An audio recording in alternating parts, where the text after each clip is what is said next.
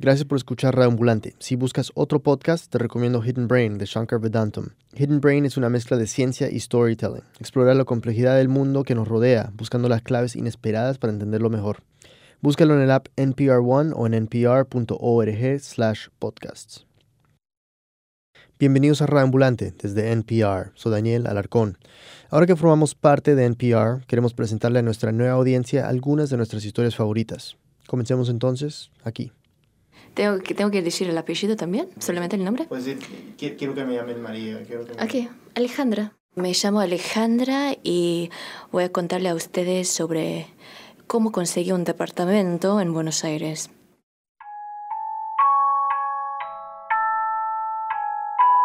Bueno, es solo una parte de la historia, pero no toda. Para comenzar, no se llama Alejandra.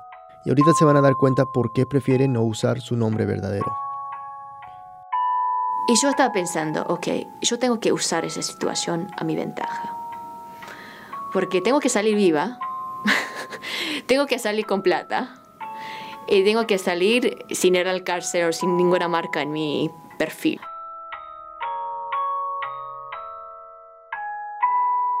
Como ven, esto se va a poner algo complicado. O en Radio Ambulante, otro país. Estamos en Buenos Aires, 2002. Esta es Camila Segura. Alejandra se muda de su ciudad natal, Seúl, en Corea del Sur, a Buenos Aires, donde había pasado gran parte de su niñez y adolescencia. Era la primera vez que iba a vivir en Argentina como adulta, sin su familia, y como cualquier persona necesitaba un departamento donde vivir. Un amigo coreano le dice que tiene un apartamento como para ella, amplio, bonito y además barato.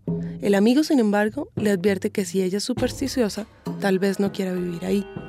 Curiosa, Alejandra indaga de qué se trata y su amigo le cuenta que hace poco un inmigrante asiático había sido asesinado a cuchilladas en este departamento. Pero yo como soy una persona que yo pienso que soy bastante educada y fuera de este, ese tipo de supersticiones, y además estaba bastante desesperada para encontrar un departamento porque ya necesitaba un lugar para vivir. Y yo dije, todo bien. Así que decide verlo, un día, al atardecer. No había electricidad y había muy poca luz natural. Igual le gusta y decide tomarlo. Pero cuando vuelve unos días después con sus cosas, lista para mudarse, ve todo lo que no pudo ver esa tarde que decidió alquilarlo. El departamento estaba lleno de sangre, en el dormitorio, en el baño, en la cocina. Como el tipo fue asesinado y yo creo que nadie quería limpiar, entonces yo tenía que limpiar todo, pero hubo un problema. El colchón estaba manchado de sangre. Entonces yo dije, ok, voy a limpiarlo lo mejor que, puedo con blanqueadora y después voy a cubrirlo con una sábana o dos sábanas. Y eso es lo que hice. Y no solo eso, por más bonito y barato que fuera, no había electricidad. En la noche estaba durmiendo con un tipo de como luz que se usa cuando uno va al camping, ¿no? Todo el ambiente en general era, era bastante inquietante. Y sin embargo, se queda. Decide instalarse en un departamento que había sido la escena de un crimen. Ella, a oscuras, durmiendo en su colchón manchado de sangre. Bienvenida a Buenos Aires.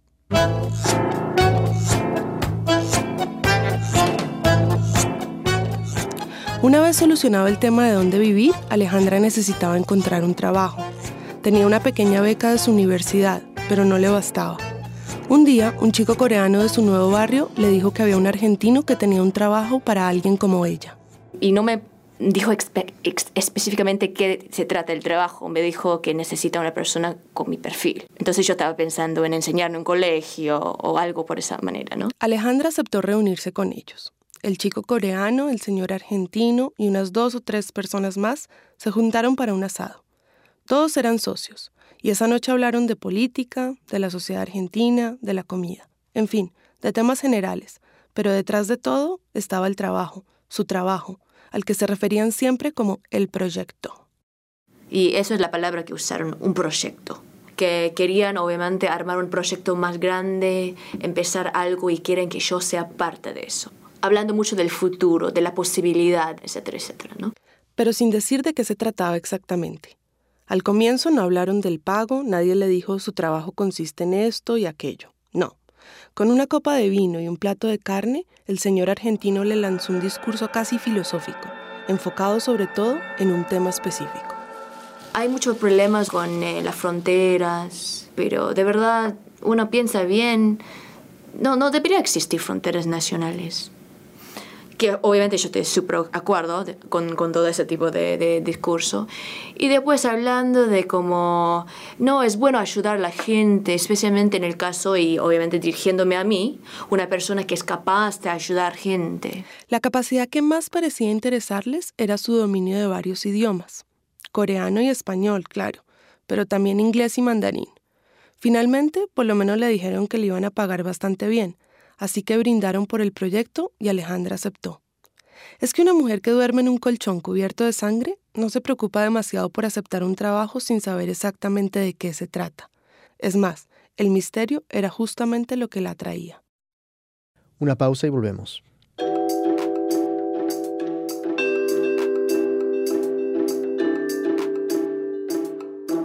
Gracias por escuchar Ambulante. Todo este mes le estamos pidiendo a nuestros oyentes que le cuenten a un amigo sobre un podcast que les gusta. Llámenlos, contáctenlos por redes sociales y si ellos no saben lo que es un podcast, pues explícales. Y si no saben cómo escucharlo, enséñales. Luego cuéntanos qué podcast recomendaste con el hashtag Tripod, T-R-Y-P-O-D. Gracias.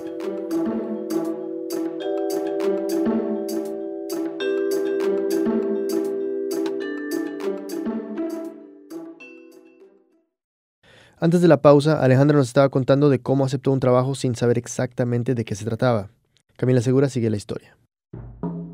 Esto es lo que me cuenta sobre su primer día. Un poco nerviosa, pero al mismo tiempo no soy una persona súper nerviosa, entonces mm, estaba bien. Estamos en un auto con dos señores de 30 y algo años chinos.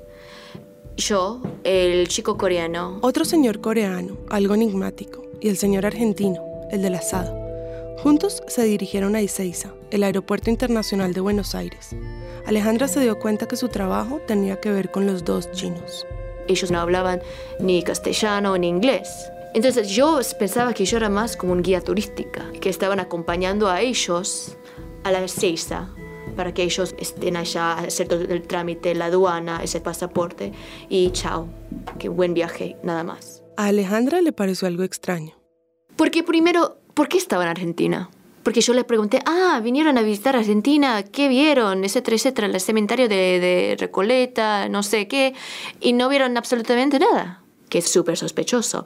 Y después no parecían chinos que tenían el lujo de viajar, que uno se da cuenta rápido como su manera de hablar mandarín. Entonces me parecía que todo era, no estaba bien. En Ezeiza, Alejandra se baja con los chinos y los demás se quedan esperándola. Y todo bien, fácil. Acompaña a los chinos mientras pasan la aduana hasta que se suben a su avión y se van, pero todo le parece algo desconcertante. Entonces yo les pregunté, cuando llegué al auto, al chico coreano y al señor coreano, entonces, ¿qué es? Contame ya, la verdad, ¿no? Y el chico estaba así, medio calladito, medio mirando las nubes.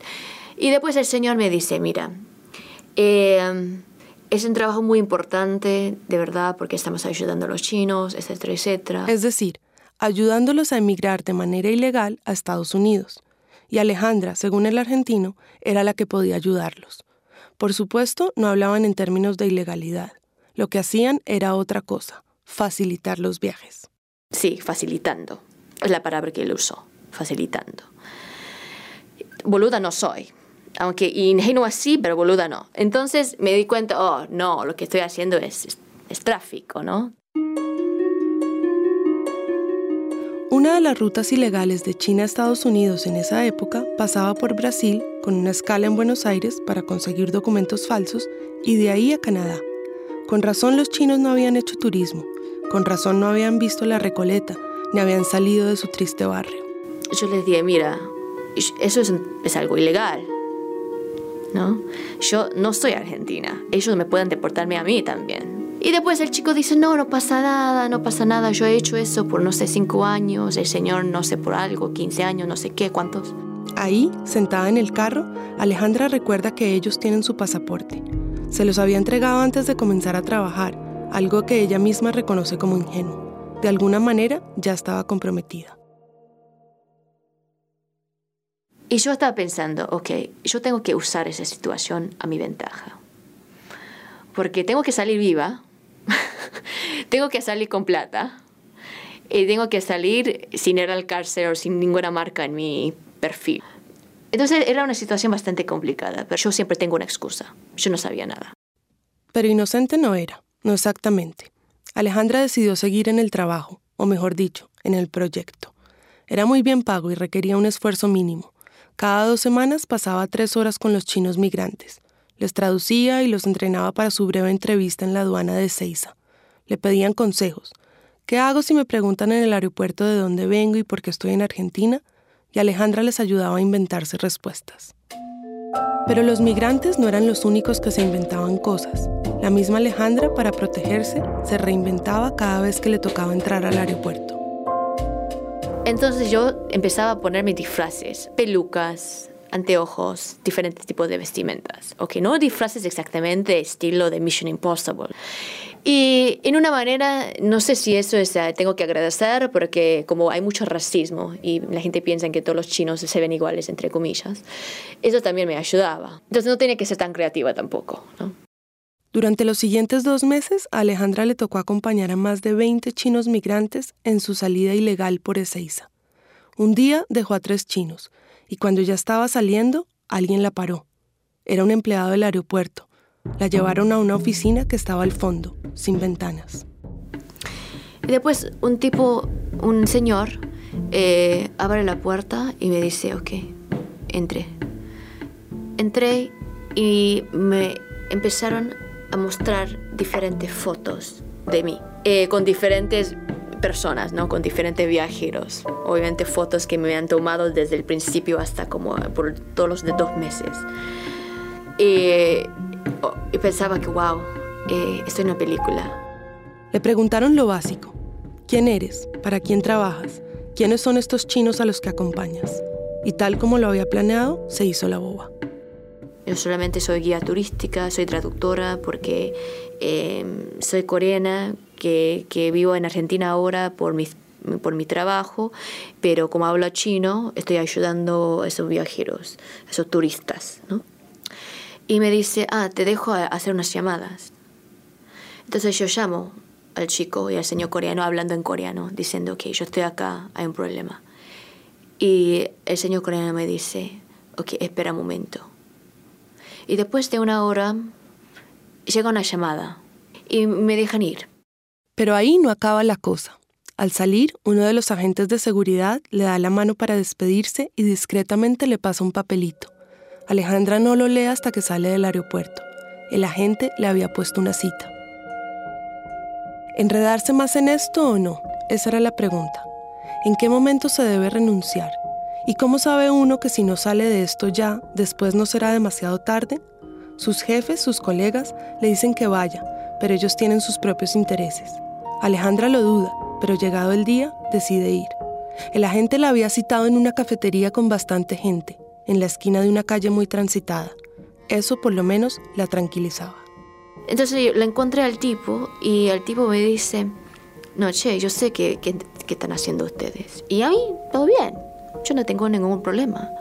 Pero obviamente, viste, yo tengo una familia, tengo dos nenas, con la situación acá en Argentina, es muy complicado obviamente pidiendo plata, ¿no? Alejandra no lo negó. Tampoco había por qué, si el tipo ya sabía todo. Le explicó que ella no podía tomar ninguna decisión sobre el soborno, que era algo que debía conversar con sus jefes, y el agente cambió de tema. Diciendo que desde que él me vio en la cámara, estaba súper atraído a mí. En pocas palabras, diciendo que él quiere que yo me acueste con él. Y si me acuesto con él, él va a ayudarnos, etcétera, etcétera. Obviamente yo no estaba para eso. Pero tampoco le iba a decir no en ese momento y yo le dije todo, ah, sí, claro, ah, interesante, sí, oh, la, la, la. No diciendo nada, no, no, no diciendo ni sí ni no. Alejandra ya había aprendido a hablar el idioma esquivo de sus colegas y de los policías corruptos y fue capaz de manejarlo. Pero esta conversación la asustó. Al salir de la cafetería llamó a sus colegas coreanos y les contó lo que le había pedido el agente. El dinero, el soborno, eso se solucionaba fácil. El otro tema, que quería acostarse con ella, eso era algo más complicado. Ellos empezaron a reír diciendo que es un tipo perverso, ¿no? Como todos los argentinos son perversos y tiene una fantasía de una mujer asiática, ¿no? Los coreanos tenían una solución que propusieron con una frialdad asombrosa. Le pasarían a la gente a una mujer china, una de las inmigrantes que Alejandra iba a acompañar. Esta fue la línea que Alejandra no estaba dispuesta a cruzar. Ese discurso de supuesta solidaridad con el inmigrante se desvaneció en ese instante. Una cosa es ayudar a los migrantes a pasar fronteras que consideras esencialmente ficticias, pero...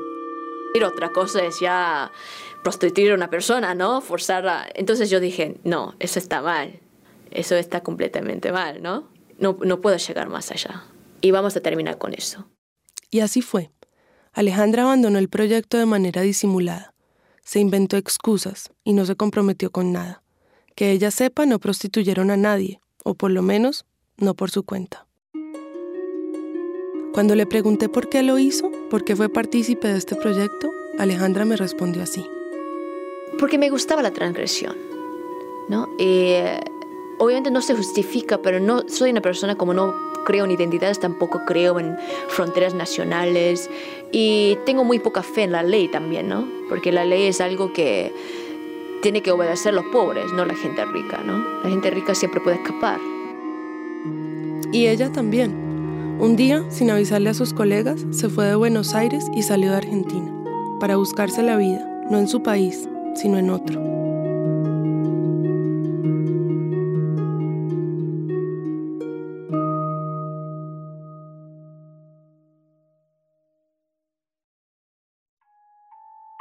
Camila Segura es la editora principal de Ambulante, vive en Bogotá.